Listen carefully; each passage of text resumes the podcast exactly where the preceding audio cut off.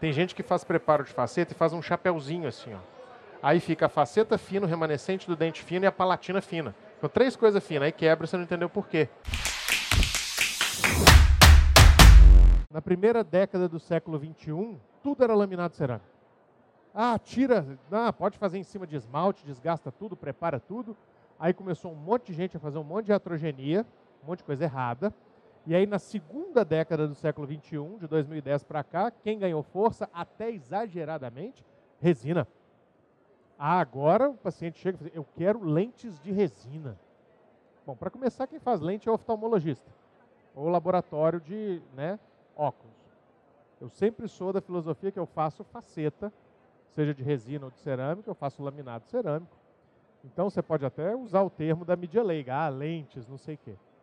Fato é que sempre, se houver indicação para laminados cerâmicos, eu tenho a honra de falar do lado de uma autora daquele que eu considero o melhor livro de laminados cerâmicos em língua portuguesa, guia clínico, que é o livro da Simone, chamado Soul Smile. Quem não conheça, conhece, conheça. Né? Restaurações adesivas anteriores, predominantemente. Ou seja, o tema do preparo, por isso que eu falei com vocês, eu sou um coadjuvante aqui agora. Porque quem sou eu para falar qualquer coisa diante da Simone, que é uma autoridade no assunto.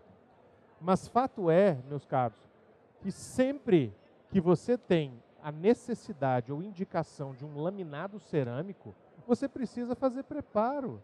Senão você tem sobrecontorno. Ponto e basta. Resina, às vezes, você não precisa fazer preparo. Cerâmica, sempre você tem que fazer preparo.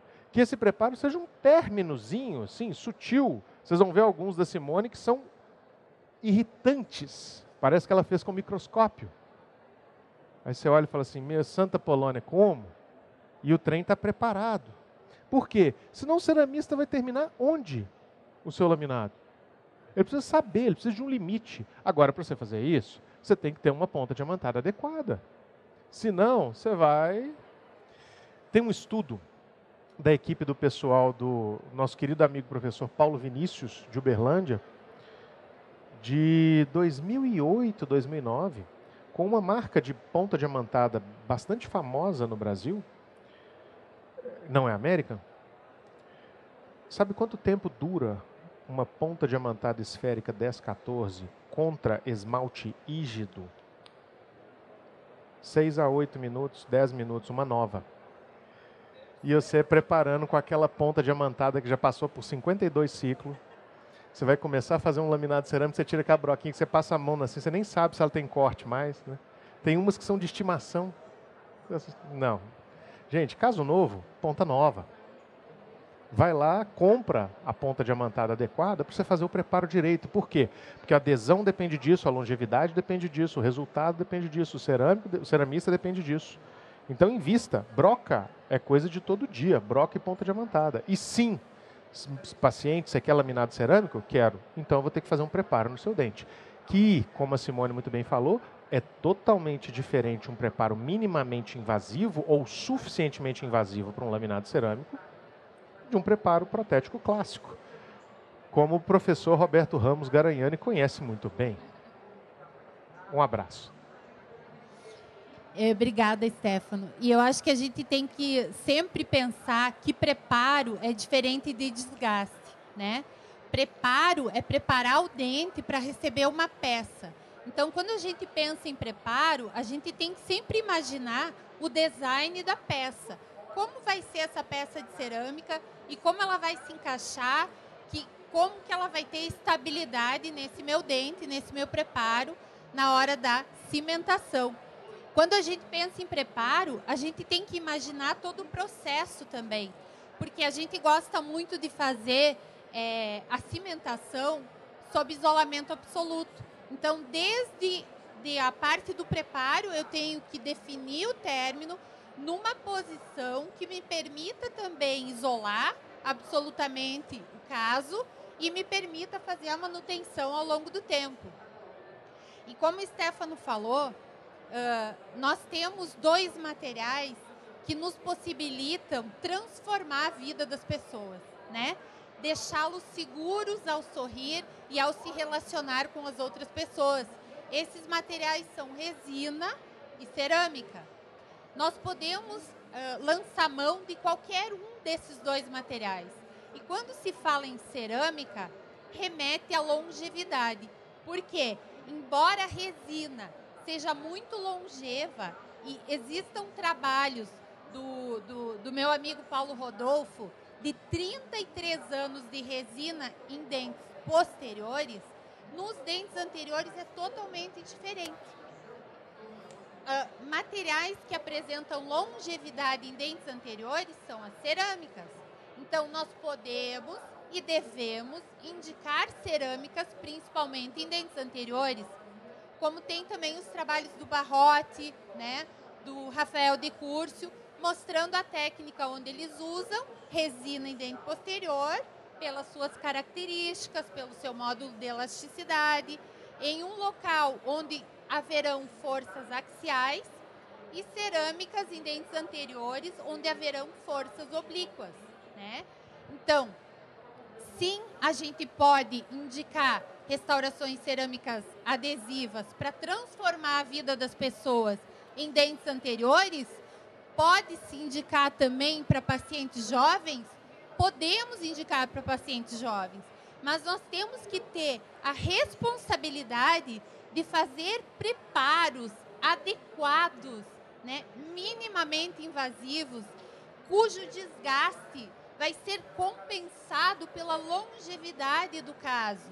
Então, eu vou fazer um trabalho estético em dentes anteriores para um paciente jovem com seus 25, 30 anos, e esse trabalho vai durar até seus 50 anos. Nesse tempo, ele teria esse desgaste fisiologicamente na boca. Então, essa é a grande diferença. Podemos indicar sim mas temos que ter muito critério e muito capricho na hora de fazer, para que esses nossos tratamentos sejam longevos. Essa frase tem uma riqueza absurda, porque a gente esquece do desgaste vestibular dos dentes. E quando nós falamos de preparo, e a Simone vai mostrar preparos aqui, uh, é claro que você não vai fazer um preparo absurdamente invasivo num paciente jovem. Mas se o desejo desse paciente é ter laminado cerâmico e os dentes dele, por exemplo, são palatinizados, pequenos, pequenos eu falo que uma, uma situação em que existe uma interseção entre resina e cerâmica, por exemplo, laterais conoides. Você tem uma interseção clássica independente da idade. Você pode fazer laminado cerâmico, você pode fazer resina. Você não vai ter que preparar quase nada, o dente está preparado mesmo. O que não dá é para você falar que o que você fizer nunca mais você vai ter que mexer. Porque se você fez só os dois laterais desse, de um menino, por exemplo, de 18 anos, que tem laterais conoides, cujo preparo foi um trisquinho de broca, talvez quando ele tenha 30, você precise trocar esses laminados, porque os dentes vizinhos escureceram e os laminados cerâmicos não. Né? Então, cabe sempre pensar nesse tipo de situação clínica. A situação que demanda a escolha do material. Não é o sujeito chegar e falar assim, eu quero fazer isso. Calma. O que, que você tem na boca? Eu tive a oportunidade de falar um pouquinho mais cedo ali no stand da 3M e eu mostrei um caso de reabilitação com resina de levante DVO e boca toda. Porque se eu colocasse cerâmica na boca do cara, eu tenho certeza que ele destruiria os dentes dele. Ali não era caso para cerâmica, ali era caso para resina. Exatamente. A indicação é muito importante, Exato. né? E quando a gente pensa que hoje em dia, com cerâmicas reforçadas, como é o caso do de silicato de lítio ou mesmo da leucita, eu posso ter laminados com espessura reduzida, de 0,3, 0,5 milímetros. Se eu pensar assim, eu posso pensar também em agregar um pouquinho de volume a esses dentes, né? Então, o preparo fica muito reduzido. Ele muitas vezes fica contido apenas a um término onde a, a minha peça vai encaixar. E eu penso que precisamos fazer um término para que essa peça tenha solidez de margem, encaixe e estabilize muito bem nesse meu preparo. Então, esse é o nosso livro, é um guia que vai desde o recebimento do paciente até a manutenção de restaurações cerâmicas adesivas. Bem clínico, né? Bem passo a passo para quem tiver interesse nesse assunto. Falo de novo, repito na condição de clínico. Eu sou dentista, meu consultório, eu sou o tempo todo. Eu sou professor porque eu sou clínico. é um dos melhores livros que eu conheço de laminado cerâmico. Obrigada. Com toda certeza. Sem, você não precisa de bajulação, você sabe Obrigada. disso. E aí a gente montou também, junto com a América, um kit que esses kits que são signature, né, eles não têm para vender aqui, mas vocês encontram nas dentais e se não encontrarem aqui no congresso, vocês podem encomendar. Esse kit, ele tem todas as pontas da América para fazer preparo para restaurações cerâmicas adesivas anteriores, nem mais nem menos. O que precisa para fazer tanto preparo quanto acabamento. E é isso que a gente pretende mostrar aqui nessa palestra. Então, primeiro vamos começar com o conceito. Esse conceito também está no nosso livro, né? O que é hoje, que é atualmente um preparo para restauração cerâmica adesiva? Ele é definido como um desgaste mínimo, né? Preservando a estrutura dental. Por isso, ele é obtido a partir a partir da forma final. Ou seja, a gente sempre vai pensar em agregar volume para reduzir o desgaste dental, né? Uh, levando em consideração a máxima preservação da estrutura, a cor final desejada, que é um, um, uma combinação da cor do remanescente, da cor do laminado e o que, que essa interação vai causar no final. Então, se eu tenho dente escurecido ou remanescente com uma cor adequada, se eu vou fazer clareamento prévio ou não, para só então pensar na espessura da minha restauração, porque, obviamente, se eu tiver um dente escurecido, eu preciso um pouco mais de espessura. Eu preciso muitas vezes pensar numa opacidade um pouco maior, né, da minha cerâmica. Então, tudo isso é combinado, né? com a cor final desejada pelo paciente, o material e a técnica que serão utilizados. Porque, gente, o que, que vocês acham? Quem que deve escolher a cor do seu sorriso? Quem? O paciente, né? Eu acho que a gente tem que parar com essa com esse preconceito, né? ah, aquele dentista faz laminados muito claros. Não é ele que escolhe, é o paciente que escolhe. Se tu gosta de vestir rosa e tu verde, por que, que eu vou dizer para você botar amarelo? Né? Então é quem usa que escolhe. Então eu respeito muito o desejo do paciente. Obviamente que a gente pode explicar, dizer que é de muito maior bom gosto você fazer um dente pouquinho mais translúcido, mostrar casos que você já tenha feito, mas no final, para mim, quem escolhe é o paciente, certo? Então esse é o conceito mais moderno de preparo. E eu então é, dividi a nossa aula em quatro etapas. Nós vamos sempre seguir essas quatro etapas: obter o espaço mínimo, definir a extensão do preparo, ajustar o eixo de inserção e polir o preparo. Nós vamos agora falar passo a passo essas quatro etapas para que vocês entendam. Então, a primeira é a obtenção do espaço. E o que, que eu tenho que considerar quando eu vou pensar no espaço mínimo necessário? A primeira coisa que eu tenho que considerar é o meu remanescente. Todos os trabalhos mostram, gente, que preparos confinados a esmalte têm uma longevidade muito maior. Então, sempre eu vou tentar deixar o meu preparo confinado a esmalte. Por duas eu... razões. Fala aí. Uma é que a adesão no esmalte ela é melhor, obviamente, todos nós sabemos disso, ou me melhor não, ela é mais estável a longo prazo. E segunda coisa, a integridade de um dente está diretamente relacionada à preservação da junção amelodentinária. Ótimo. Quando você preserva a junção amelodentinária, que alguns autores se referem a ela como soft zone, a zona macia, que ela converge as forças que vêm de fora na junção amelodentinária e transferem isso para a dentina sem a agressão do impacto externo. Se você preserva a, a, a junção amelodentinária, a tendência de preservação do órgão dentário é muito maior.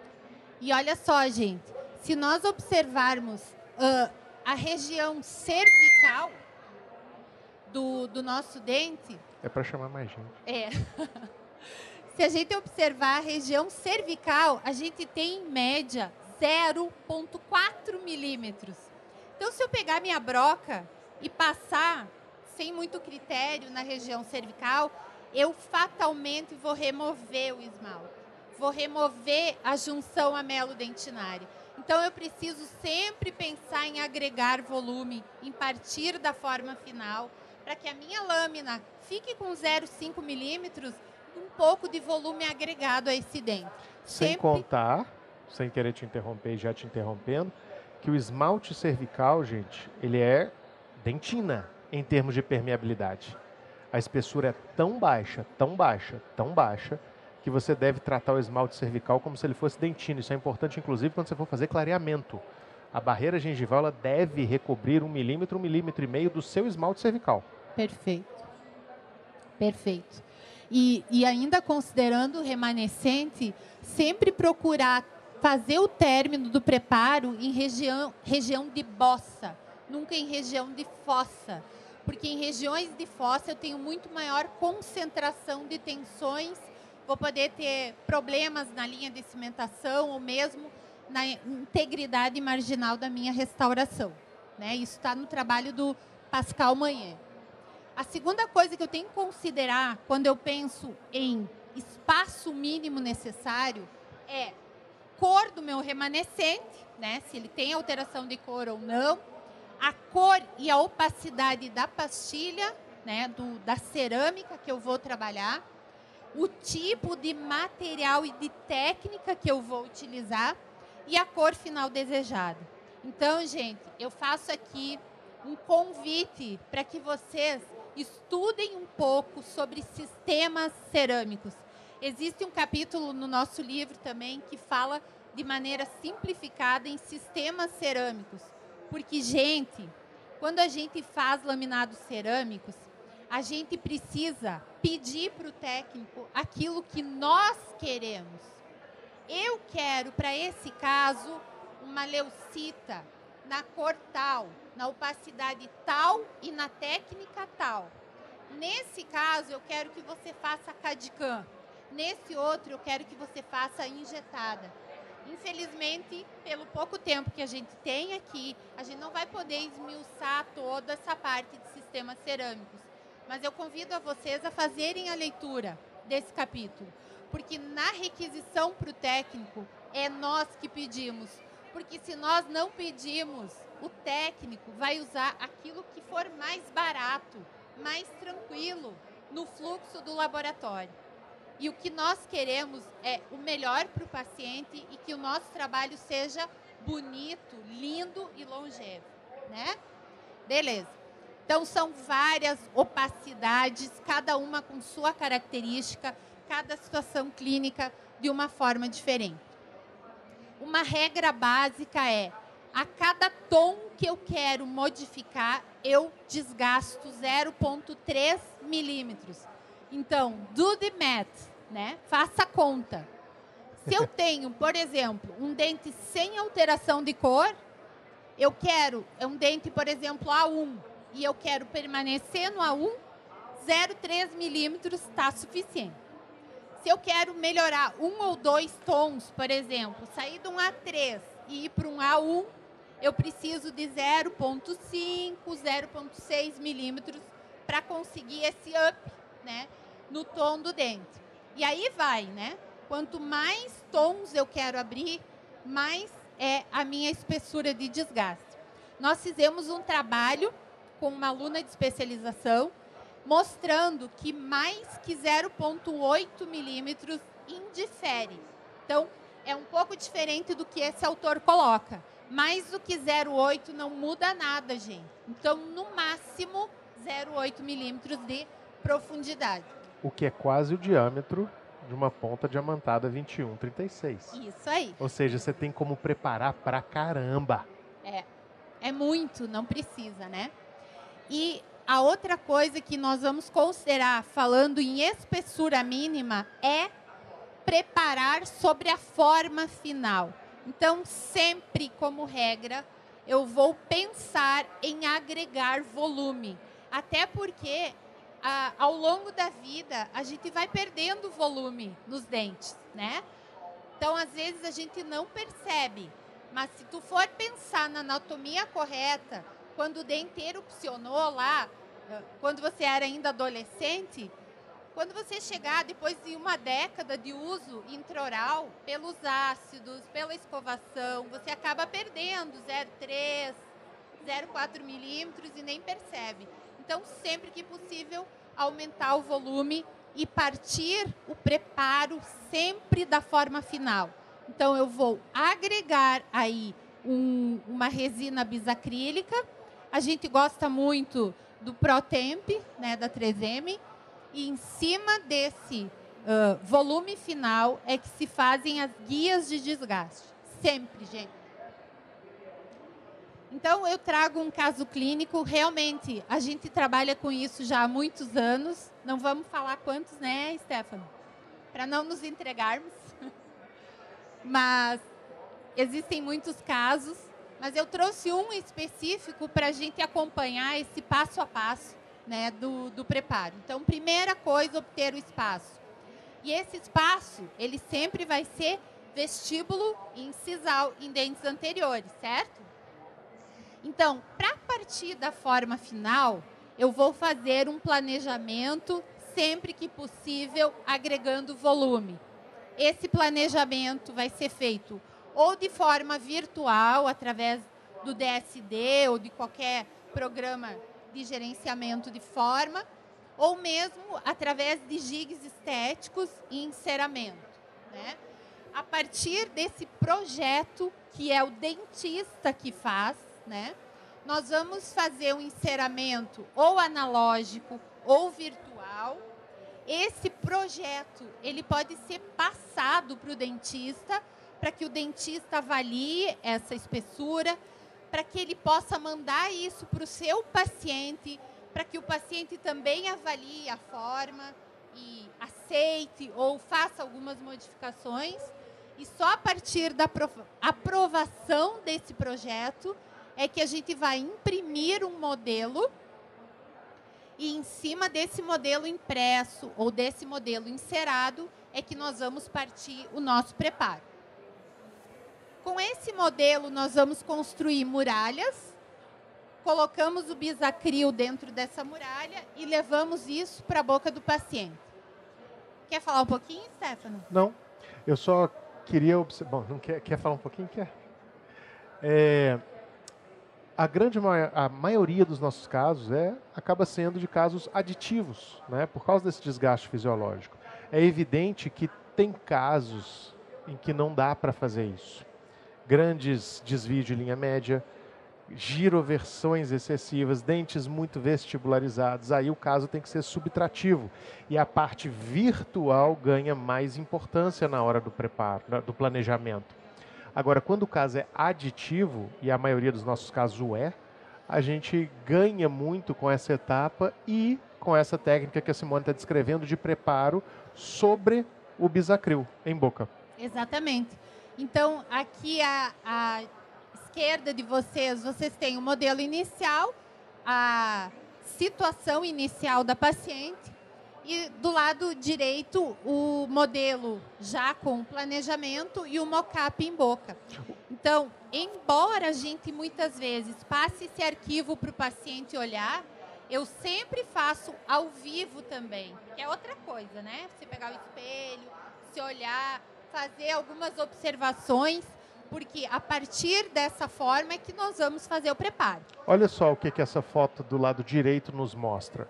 Que os incisivos centrais dela vão precisar de um pouquinho a mais de preparo em relação ao projeto, porque houve uma competição de espaço ali pela resina bisacrílica. Exato. Por isso é fundamental essa etapa. É, né? Exato. Então, sem esse projeto, a gente não tem como saber. Se a gente pegar o mockup e retirar, como vocês estão vendo naquela imagem superior, vocês também conseguem observar que nas distais dos centrais eu preciso um pouco mais de preparo, né? um pouco mais de desgaste. Muito bom. Então, graças a Deus né, que nós temos parceiros, empresas maravilhosas que nos dão é, materiais e instrumentos que nos permitem fazer a mágica né, no consultório. E a American Burns é uma dessas parceiras. Hoje, as pontas e brocas da American Burns é, são fantásticas, tem tripla diamantação, então elas nos dão mais tempo de trabalho e um desgaste muito eficiente e preciso. Né? Então, eu aconselho vocês a provarem também essas, essas pontas. É fácil falar de coisa boa, né? É fácil. Se fosse alguns concorrentes aí, a gente não dá essa aula, não. Opa, Tem umas broquinhas mais vagabundas que você vai fazer. Você prepara, ela sai na mão, o diamante. Exato. E olha só, gente, nós temos uma ponta que é a 41, 41, que é essa ponta aí da esquerda, que nos dá a espessura mínima que a gente precisa. Então, nós temos a 41, 41, que nos dá um desgaste de 0,4, 0,3 milímetros. E nós temos a 41, 42, que vai aí para um 0,6, 0,7 milímetros. Então, se eu estou frente a um dente sem alteração de cor, eu vou preferir a 41, 41. Se eu tenho um dente com alteração de cor, 41, 42. Eu, eu, sem querer te interromper, Simone, eu acho essa ponta diamantada excepcional, sobretudo para quem não tem tanta experiência assim, né? Fala, ah, será que eu vou fazer esse laminado? Porque ela te protege. Você tem a espessura do desgaste e a haste é o limite máximo. Não tem Exato. como você tirar além do que você, do que a broca te permite tirar, né? Porque muitas vezes o que acontece é que os dentistas têm medo de desgastar. E aí desgastam menos do que devia. E isso também é um problema.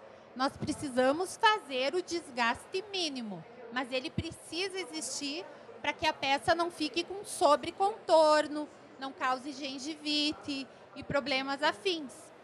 Tem coisa pior que um sorriso lindo com uma gengiva toda alterada? Não tem, né? Para eu ter certeza de que o meu caso deu certo, a gengiva tem que estar tá top, né, gente? Depois de dois dias, de uma semana, de um ano, tem que estar tá estável e saudável, né? Beleza. Então, primeira etapa, eu vou passar essa broca de mesial para distal, fazendo três guias de desgaste. Vou marcar o fundo dessa guia com lapiseira. E aí eu tenho o sorriso da paciente com o mocap e com as guias de desgaste. Três guias vestibulares e três guias incisais. As guias vestibulares serão feitas com a 4141 e eu vou apertar ela até o final. E depois as guias incisais serão feitas com a ponta 2135. Mas o detalhe é na ponta da 2135 e com a angulação adequada. Vamos ver como que é?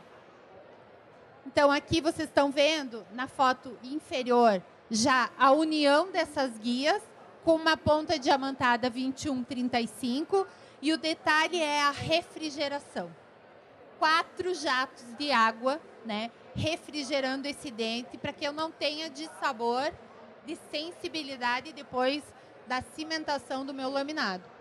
Então aqui mais uma vez a ponta 2135 mostrando também as três inclinações da face vestibular, cervical, terço médio e terço incisal. Isso é um detalhe tão importante, gente. Quanta gente negligencia, sobretudo, o terço incisal, no slide anterior, que é justamente ali que o seu ceramista vai fazer a arte. Ali é que o dente é mais rico em detalhes anatômicos. E aí muita gente subprepara, esquece dessa inclinação, ah, faz um preparo minimamente invasivo e não suficientemente invasivo, não corretamente invasivo, e aí não deixa espaço para o ceramista trabalhar, fica aquela, aquele laminado cerâmico igual um ladrilho, né?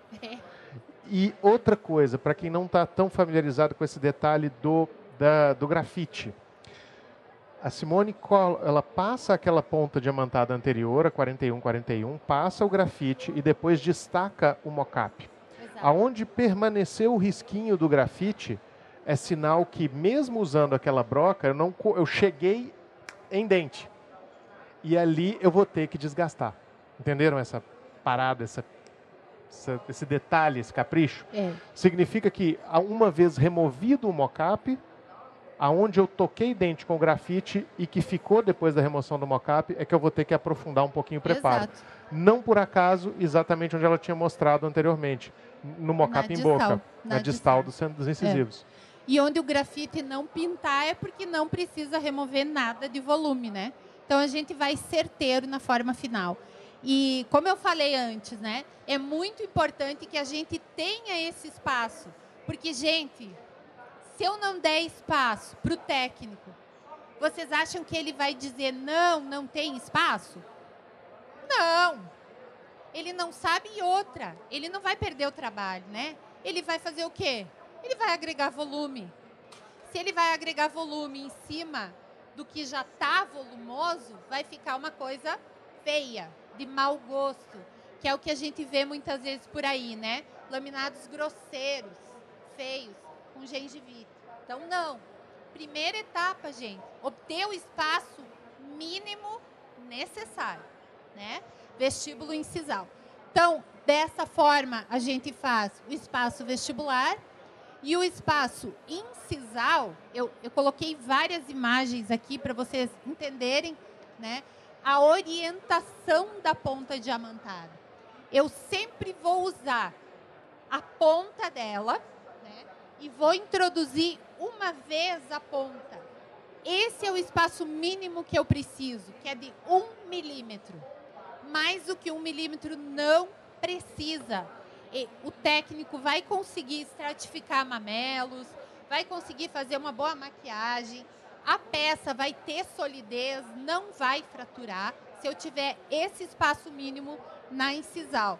Sempre respeitando a angulação da face incisal, que é em 45 graus para palatino, beleza? Então essa é a nossa primeira etapa, conseguir espaço vestíbulo incisal. Ok, temos o espaço vestíbulo incisal. E agora o que, que eu faço? Eu agora preciso definir a extensão do meu preparo.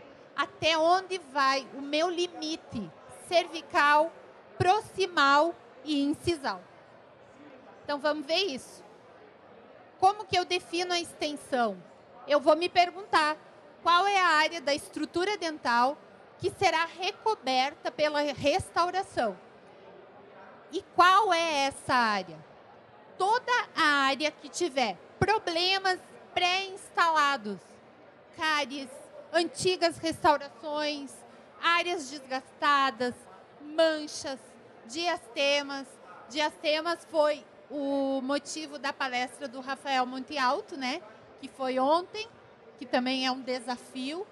Então, toda essa área deve ser recoberta pela restauração. Então, vamos entender isso. Como que eu defino esses limites? Cervical, proximal e incisal. Limite, quer falar um pouquinho? Não, eu sou um espectador Limite. privilegiado. Limite cervical. O que, que eu preciso observar quando eu vou definir o limite cervical? É, academicamente falando, pessoal, eu devo deixar o limite cervical a nível gengival, respeitando o contorno gengival.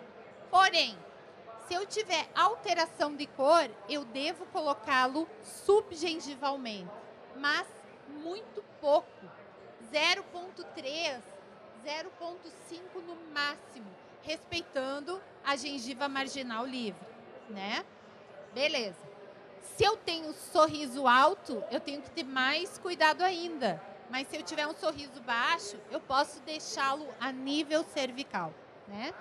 O limite proximal vai depender da presença de restauração, da presença de triângulos negros, da presença de diastemas, da presença de alteração de cor. Então, se eu tiver triângulo negro ou diastema, Rafael falou ontem, né?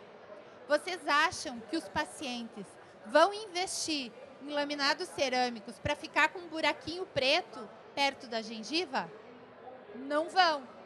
Então, se eu tenho black spaces, eu preciso invadir esse espaço para que o meu ceramista consiga fechar esse espaço.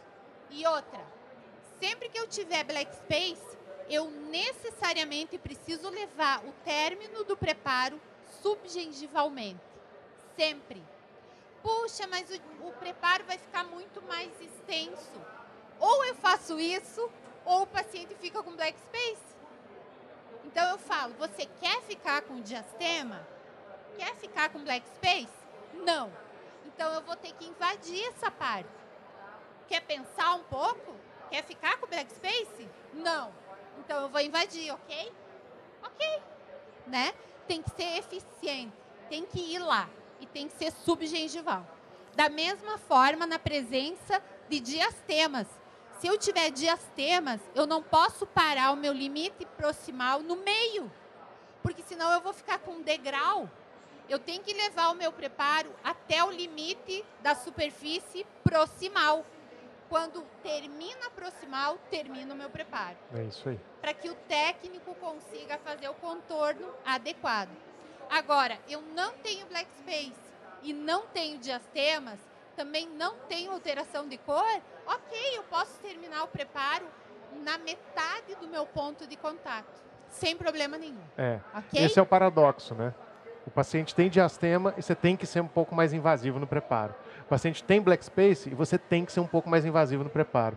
E eu chamo a atenção de vocês na segunda foto da esquerda para a direita, aquilo ali é um pulo do gato danado. Incisivo lateral, incisivo central, o paciente está sendo observado de frente. O incisivo lateral começa a ficar giradinho quando você olha uma pessoa de frente. O canino mais ainda. Então, se você não inclinar a ponta diamantada daquele jeito, para poder fazer o término na cervical entrando ali, você vai ter linha de cimentação naquele ponto e você talvez tenha insucesso no seu trabalho restaurador. Exatamente. Então, cuidado demais ali. Memoriza aquela fotografia segunda da esquerda para a direita, que ela é fundamental, em, sobretudo em mesiais de incisivos laterais e mesiais de canino. Até porque, né, gente? Não sei se é só comigo que acontece, ou se acontece com vocês também. Sempre que um paciente nos procura para fazer um novo sorriso, normalmente ele quer melhorar um pouco o tom, né? Normalmente ele quer um pouquinho mais claro, ok? E se você não preparar, conforme o Stefano falou, a, a meia cervical, vai ficar amarelado. E não adianta, fica feio. Então eu preciso fazer esse movimento. A ponta diamantada tem que ficar inclinada em 45 graus, bem transversal ao dente, e eu tenho que levar o meu término na região da meia, para que a faceta recubra essa, essa extensão e para que quando eu tenho uma dinâmica de visibilidade, né, o paciente é, é visto por lateral, fique tudo bonito, tudo branquinho, ok? E o limite incisal, né, existem três tipos de término, vocês vão ver logo em seguida, mas normalmente esse término em 45 graus é o mais adequado para que a cerâmica tenha robustez, solidez, não frature e que o dente também fique com um remanescente bastante reforçado. De novo, esse é outro ponto importantíssimo, né, gente? Tem gente que faz preparo de faceta e faz um chapéuzinho assim, ó. Aí fica a faceta fina, o remanescente do dente fino e a palatina fina. Então, três coisas finas. Aí quebra, você não entendeu por quê. O término tem que ser maciço, né? 45 graus, para você ter ali um milímetrozinho de cerâmica maciça apoiada em dente saudável de um lado ao outro. Aí sim você tem um preparo resistente, sobretudo na borda incisal, a hora que o paciente fizer esse movimento aqui, senão quebra. Perfeito. Existem também outros designs né, de pontas, né? essas imagens estão no livro também, mas eu gosto bastante da 2134 e da 2200, que são pontas diamantadas troncocônicas com o extremo arredondado. Então, com a 2200, você realmente consegue fazer esse término proximal sem encostar no dente vizinho. Aqui tem outras imagens de, de, desse mesmo processo. E durante essa segunda etapa, que é definir a extensão do preparo, eu vou fazer uma linha de término nítida, suave, pequena e contínua. Precisa ser em volta de todo o dente. A terceira etapa agora, que eu já tenho espaço, já defini a extensão, é verificar o eixo de inserção. Eu vou olhar o meu preparo e procurar nesse preparo um, uma posição em que eu veja toda a linha de término. Eu preciso encontrar alguma posição do espelho onde eu enxergue toda a linha de término, para que a minha peça entre sem ter é, nenhum tipo de é, retenção. Retenção, obrigada. Então, quanto mais eu estendo o preparo, mais é difícil de conseguir um eixo de inserção. Então, obviamente que um eixo de inserção horizontal é o mais conservador possível, né? Quando existem casos onde eu só vou preparar a superfície vestibular. É muito raro isso acontecer, né? E quanto mais eu levo meu término palatino para a superfície palatina, mais vertical vai ficar o meu eixo.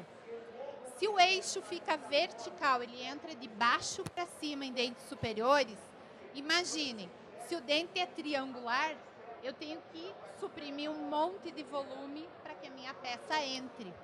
Então, por isso. Está longe também... do microfone. Desculpa.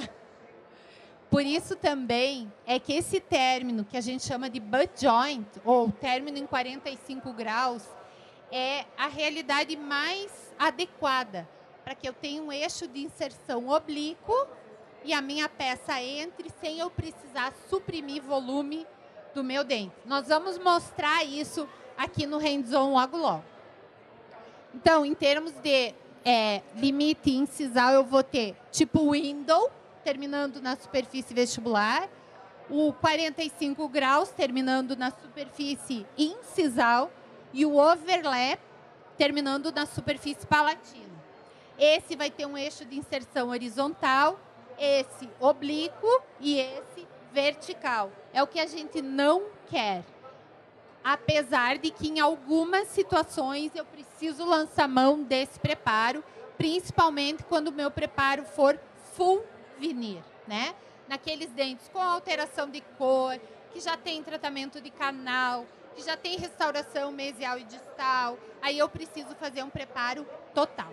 Qualquer preparo que você precise entrar na concavidade palatina por qualquer razão, você tem que estender para uma full veneer. A concavidade palatina é a região mais que recebe mais força de um incisivo superior. O contato estático do seu incisivo inferior bate ali. Então, se você precisar terminar o seu preparo no meio da concavidade palatina, desce abraça o dente inteiro e faça uma full veneer.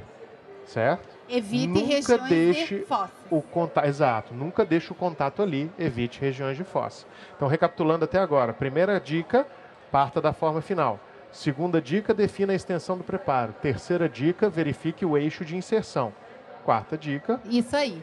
E nessa imagem do dente ali, uh, eu tentei fazer uma fotografia mostrando que nessa imagem eu consigo ver toda todo o término. Olha, todo o término. Então eu preciso de uma imagem que me mostre o término e isso vai fazer com que o meu dente não tenha retenções. É aquela dica do professor de prótese antigo que falava assim pra gente: fecha um olho e olha, vê se você consegue enxergar tudo com um olho só ali, o término todo. Enxergou? Você tem eixo de inserção. Até porque cerâmica, né? especialmente as feldspáticas, você não pode forçar. Ela tem que entrar passiva, para que não é, frature. E a última dica, então, a última etapa do preparo é polir muito bem o preparo. Por que, que tem que polir, Stefan? Oi? Por que, que tem que polir o preparo? Uai, porque facilita demais a inserção, facilita os processos adesivos e, por incrível que pareça, é engraçado que tem gente que até hoje acha que um preparo mais rugosinho vai ter retenção melhor. Gente, não.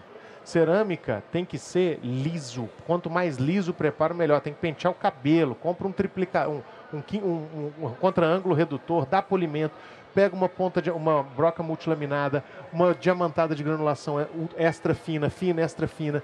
Deixa liso, liso, liso, liso.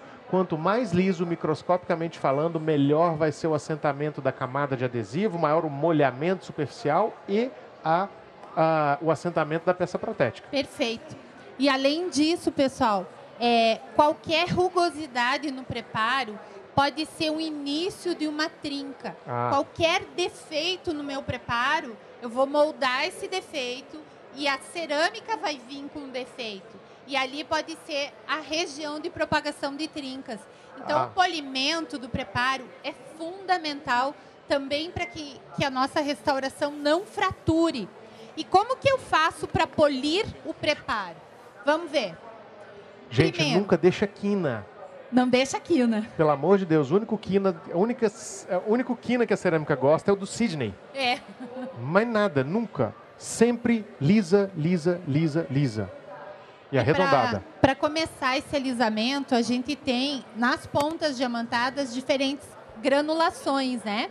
Então, olha só, tarja verde para corte, tarja azul para corte. Quando eu começo na vermelha, amarela e branca, eu começo com pontas de acabamento. Então eu vou passar suavemente essas pontas, vermelha, amarela, branca, para ir tirando a rugosidade do meu preparo. Além disso, pessoal, no nosso kit, o Soul Smile, nós temos todas essas pontas também que são as pedras de Arkansas, de granulação média e fina, que vai realmente alisando o meu preparo, e uma ponta de ah, uma broca multilaminada, né, com esse formato tronco cônico de extremo arredondado, para que eu consiga alisar o preparo e alisar o término. Então, esse design de broca é fantástico, porque eu consigo tanto alisar a região lisa, né, a vestibular toda, como toda a região de término.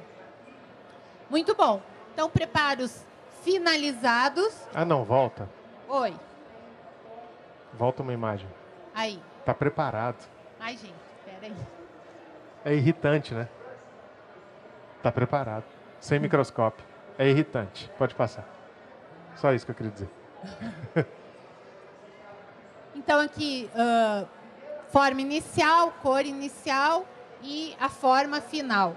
A gente espera desse, desse tipo de caso, com esse tipo de preparo, uma longevidade superior a 20 anos. O que dá longevidade é o capricho, né? é fazer um preparo eficiente, efetivo, né? e além disso, ninguém melhor do que o professor Stefano para falar, uma coisa chamada estabilidade oclusal. Né? nós temos que ter uma oclusão estável com guias de desoclusão favoráveis. Então, eu tenho que ter um overbite e um overjet correto. E eu gostaria de convidar quem tiver interesse para o nosso curso de imersão, né, Stefano? Que a gente ama falar de dimensão vertical, ama falar de oclusão, que é a grande sacada da odontologia, né? Você entender esse capítulo da odontologia que rege todos os outros. Nada é possível se fazer em odontologia sem entender de oclusão, gente. E a gente fala nesse curso de uma forma muito descomplicada. Vocês vão sair do curso realmente entendendo e desmistificando toda a questão de articulador, de oclusão, de desoclusão, de uma músculo. Dica de articulação. importante, sem querer te interromper, Simone. Uh, muita gente fala assim, ah, vou fazer um laminado. Até quando o dente superior pode se sobrepor ao inferior em termos de sobremordida? Né? Não apenas levando em consideração a estética. Fica uma dica aqui que acho bastante relevante e pode fazer diferença para você. Nunca passe da metade do incisivo inferior de overbite, que tem em média 8 milímetros de comprimento. Então, quando a gente está falando 4 milímetros, assim, é o limite do limite do limite do seu overbite. Um overbite um pouquinho menor do que isso é ainda desejável, 3, 2,5 e ponto. Então pensa nisso, isso reflete no seu planejamento lá atrás. O paciente quer fazer laminado cerâmico, você vai fazer o mocap, colocou. E aí, vamos ver se invadiu o espaço funcional livre? Fala, filve fanf, mififip, fefefefe. Ferrou tudo, não dá. O paciente talvez não seja um candidato a ter simplesmente laminados cerâmicos para melhorar o sorriso. Talvez seja um caso de levante, levante de dimensão vertical. Para que ele tenha uma linha de sorriso desejável. Ou seja, não é a, ao meu bel prazer, né? Eu não vou aumentar o comprimento dos incisivos sem estar ligada nessa questão do sobrepasse, né? Então, sempre ligado, no mínimo um milímetro e no máximo a metade da altura do incisivo inferior, tá? Esses são os nossos contatos, né? Uh, da clínica, o meu pessoal, da escola, do professor Stefano e da Vitória também, que é minha filha, minha implantodontista e periodontista do consultório. Eu vou deixar aqui uh, os, as quatro etapas enquanto a gente faz o hands-on, né? Tentando fazer aí um preparo em dentes anteriores e mostrando para vocês essa sequência que fica muito, muito fácil. Então, a primeira etapa, a gente vai começar com a ponta diamantada 41,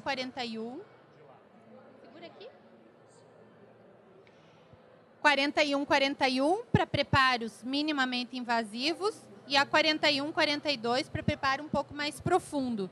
Eu indico essa quando eu faço laminados finos e essa para dentes com alteração de cor. Então a gente vai começar com a 41, 41. Então, a primeira etapa, lembra da primeira dica. A primeira dica é o espaço, prover o espaço necessário vestibular usando a ponta 4141, que é a sua dica, né, a sua seu guia para impedir que você tire material demais. Lembrando que o ideal é que nesse tipo de situação você já prepare sobre o mocap em boca.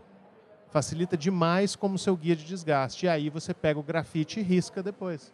O risco que ficar em cima de dente é sinal que você tem que preparar ali ainda. O risco que sumir a hora que você destacar o mocap significa que você não precisa mais. Olha só, pessoal. Como eu apertei bem a broca, fica uma linha escura. Ó. Essa linha escura é fundamental que apareça, porque ela me mostra que a haste encostou no dente. E outra coisa, nós temos no dente três inclinações. Então, eu não consigo fazer as três guias de uma vez. Eu vou fazer a guia cervical, a guia média e a guia incisal. E outra, eu nunca posso me desviar do caminho. Eu tenho que ir e voltar na guia, tá? Então eu fiz lá, fiz a cervical, agora eu vou pensar no terço médio e depois no terço incisal. Essa observação é muito importante, né, gente? Porque a gente usa essa broca 41, 41 achando que já é suficiente para os níveis diferentes de desgaste que você tem mas não dá para esquecer da inclinação cérvico-incisal do dente. Então você tem que inclinar a broca também. Não dá para fazer todas as guias numa passada só, numa lambida de broca só.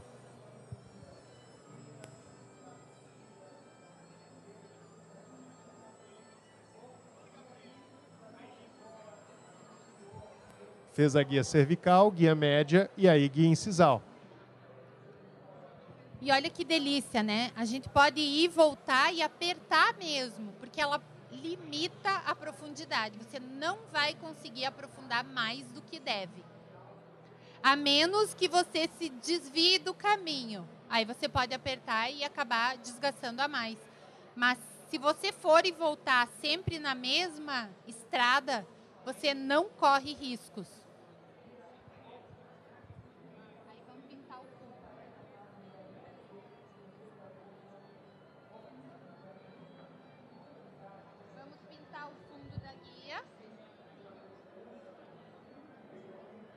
Uma grafite.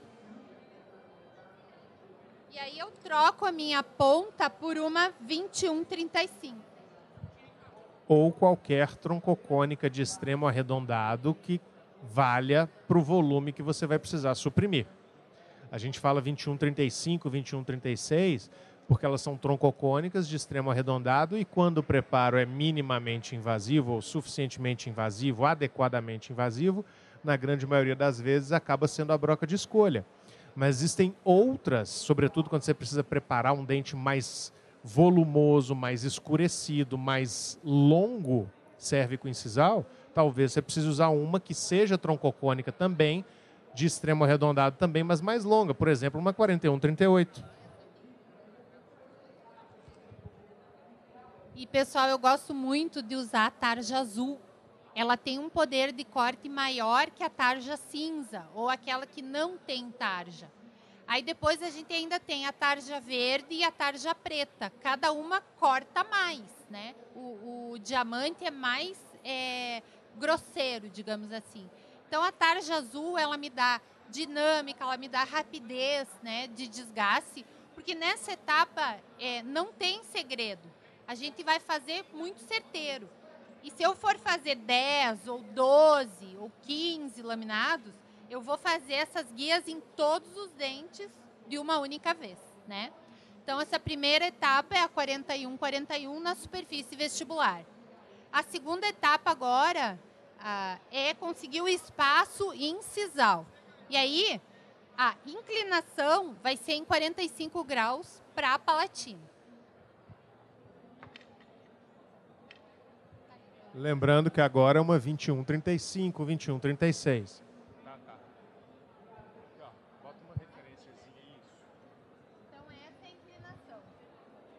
Essa é a inclinação e eu vou usar sempre a ponta, né? A ponta da ponta diamantada. Vou introduzir uma vez a ponta.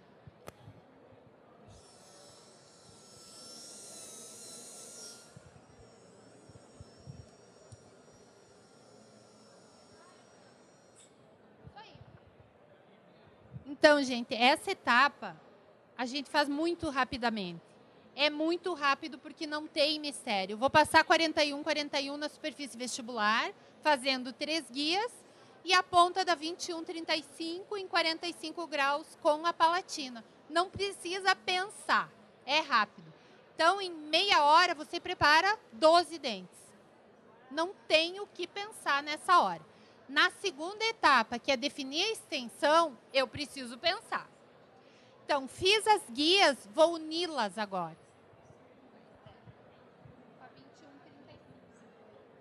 Então, agora 21,35 unindo as guias, que acaba sendo bastante intuitivo quando você tem essa guia de desgaste e ajuda bastante fazer guias de desgaste com silicone também, né, gente? Não se esqueçam disso.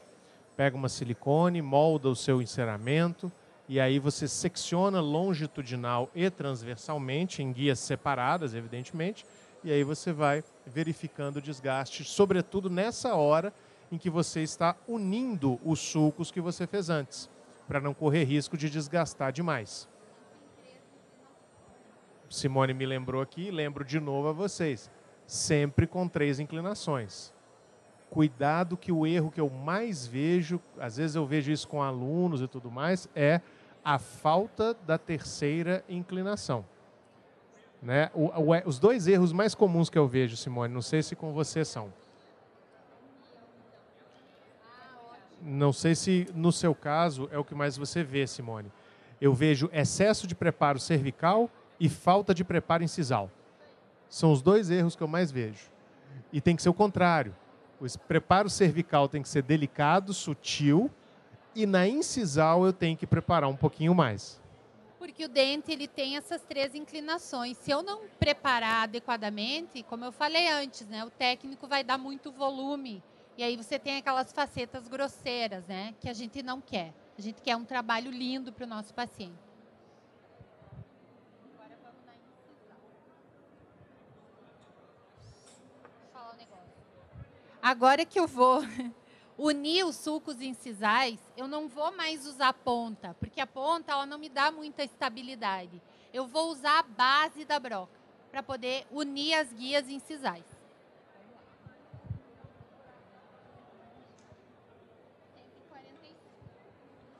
Mantendo a inclinação de 45 graus que você proviu quando fez as três, os três sulcos.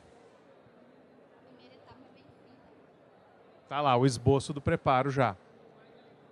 Legal ser narrador de preparo da Simone. Podia ser remunerado esse trem, só.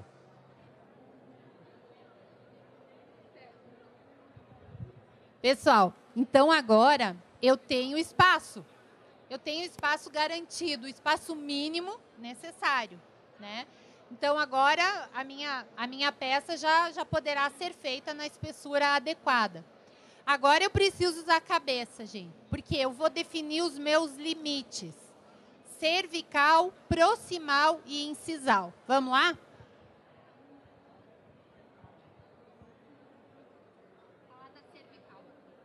Beleza.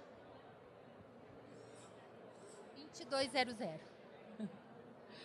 Pessoal, então para essa etapa de definir o término, eu gosto de usar 2200, que é uma broca afilada, bem fininha, mas nem por isso ela deixa de ser uma troncocônica de extremo arredondado.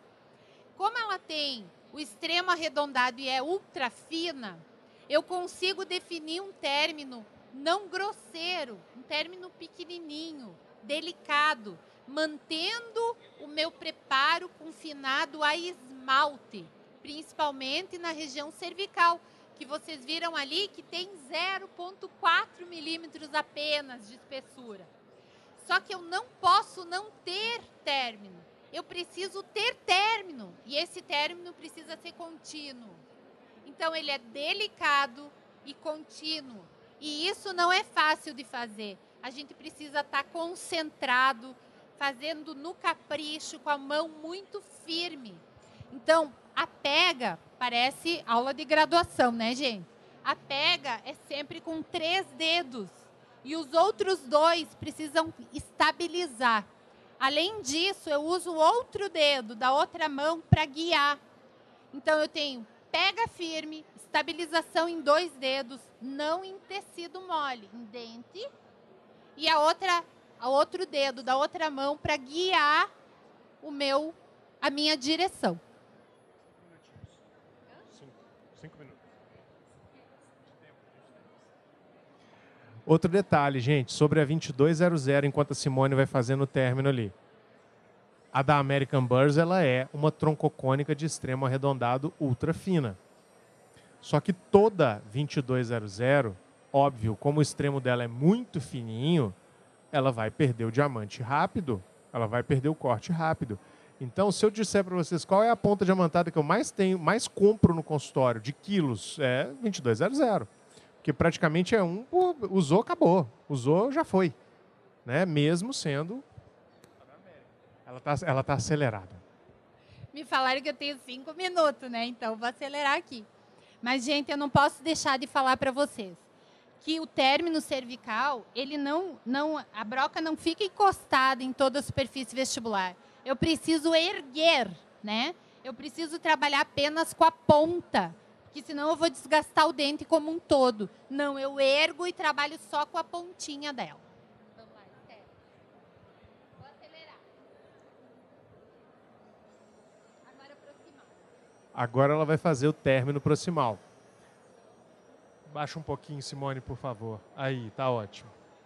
Atenção à inclinação da ponta diamantada para que ela faça o término proximal. Para mim, esse é o grande pulo do gato. E isso é especialmente importante em incisivos laterais.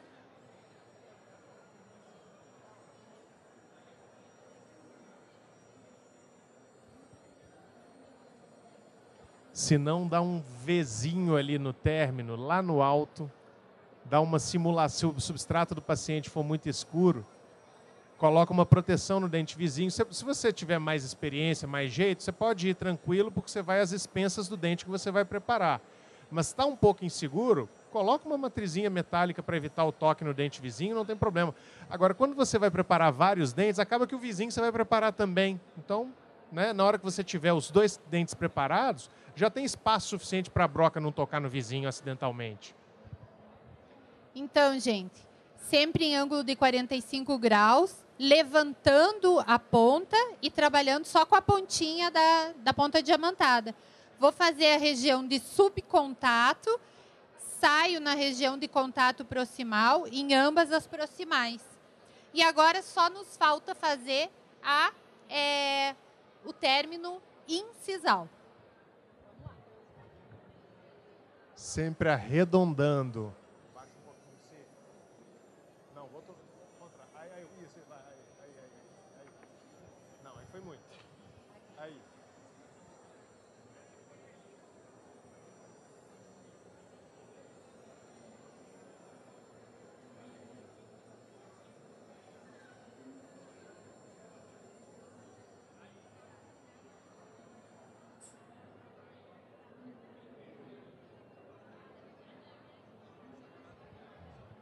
Então, essa foi a segunda etapa. Definir a linha de término, a extensão do preparo.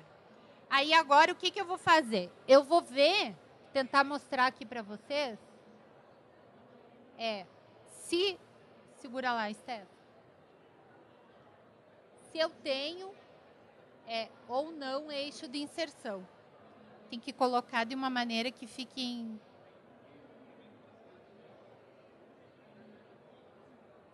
Aí. Volta um pouco. É difícil. Enfim, nessa etapa eu preciso enxergar toda a linha de término. Feito isso, eu vou para a parte de acabamento e polimento. Segura aí, Steph.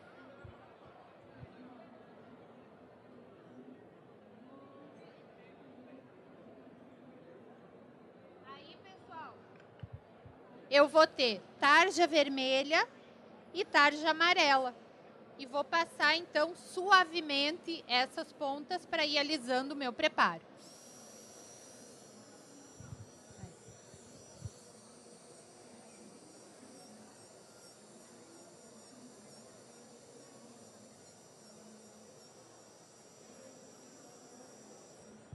Percebam que o movimento é contínuo, ele não é pincelada. Ele é constante, não vai batendo a broca no preparo. Por isso é importante o apoio com os outros dedos da mão. Mesmo desenho com a tarja amarela.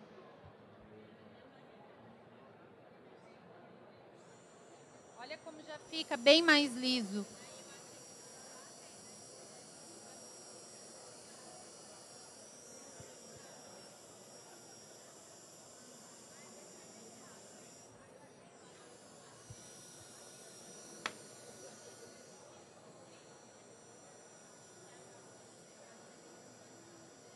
essa união aqui da proximal com a incisal também é fundamental, porque o, o término precisa ser contínuo, não pode ter interrupções.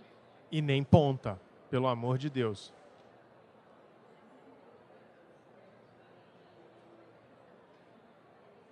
Aí eu começo a pensar nas pedras, né? As pedras de Arkansas que a American Burst tem também. Eu gosto muito dessa aqui, que é a CG1113, pelo design dela, por ela ter também o extremo arredondado, que me permite dar acabamento, inclusive na região de término.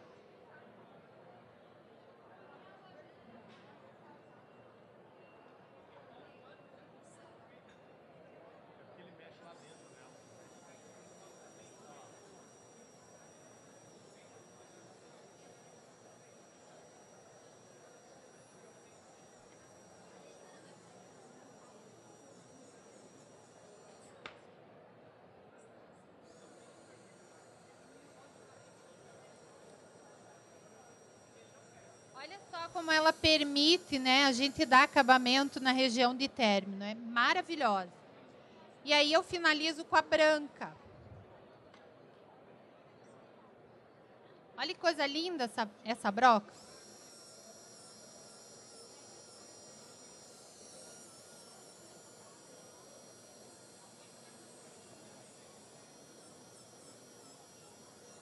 Fica lisésimo.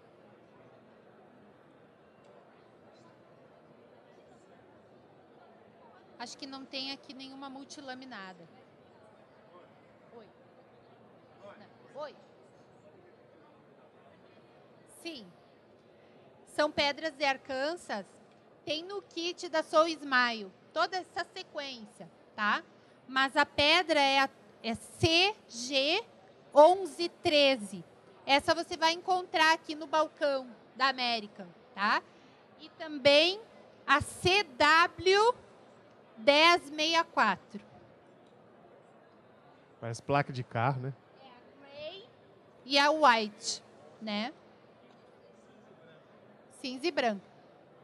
E aí você tem também mais uma alternativa que são as brocas multilaminadas. E aí a gente vai ter 12 lâminas, 30 lâminas. Eu gosto da 30 lâminas, porque ela deixa um espelho. A 12 lâminas é legal para você também fazer desgaste, né? Ela tira lascas. Mas a de 30 lâminas vai te dar acabamento. Olha que coisa linda.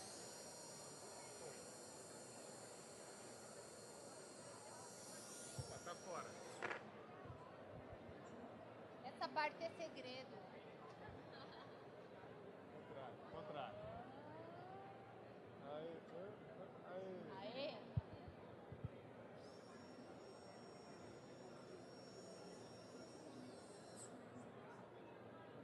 Se vocês olharem, o dente continua tendo uma estrutura muito adequada, com espaço mínimo e harmônico em toda a extensão. Não existe um preparo com mais preparo na mesial, menos na distal, não. Ele fica uh, constante, né? Sempre com a mesma espessura. Isso também vai garantir solidez à peça. Se vocês fizerem um preparo caprichado assim, o técnico de vocês não vai ter coragem de fazer um trabalho mal feito. Porque ele vai ver um preparo lindo, com um término adequado, e ele vai saber até onde ele tem que ir. Porque nós que dizemos para ele, através do nosso preparo e através do nosso término, aonde que ele tem que terminar a nossa peça. Tá, gente? Eu espero que a gente tenha passado algum conhecimento para vocês. Quero novamente agradecer a paciência e a atenção de vocês. E eu deixei também no slide anterior os nossos contatos. Então, qualquer dúvida que vocês tenham, por favor, chamem a gente no Instagram e a gente vai estar tá interagindo com vocês, tá bom? Obrigada mesmo de coração. Faço minhas as palavras dela e agradeço a American Burst pelo convite e vocês pela paciência. Muito obrigado.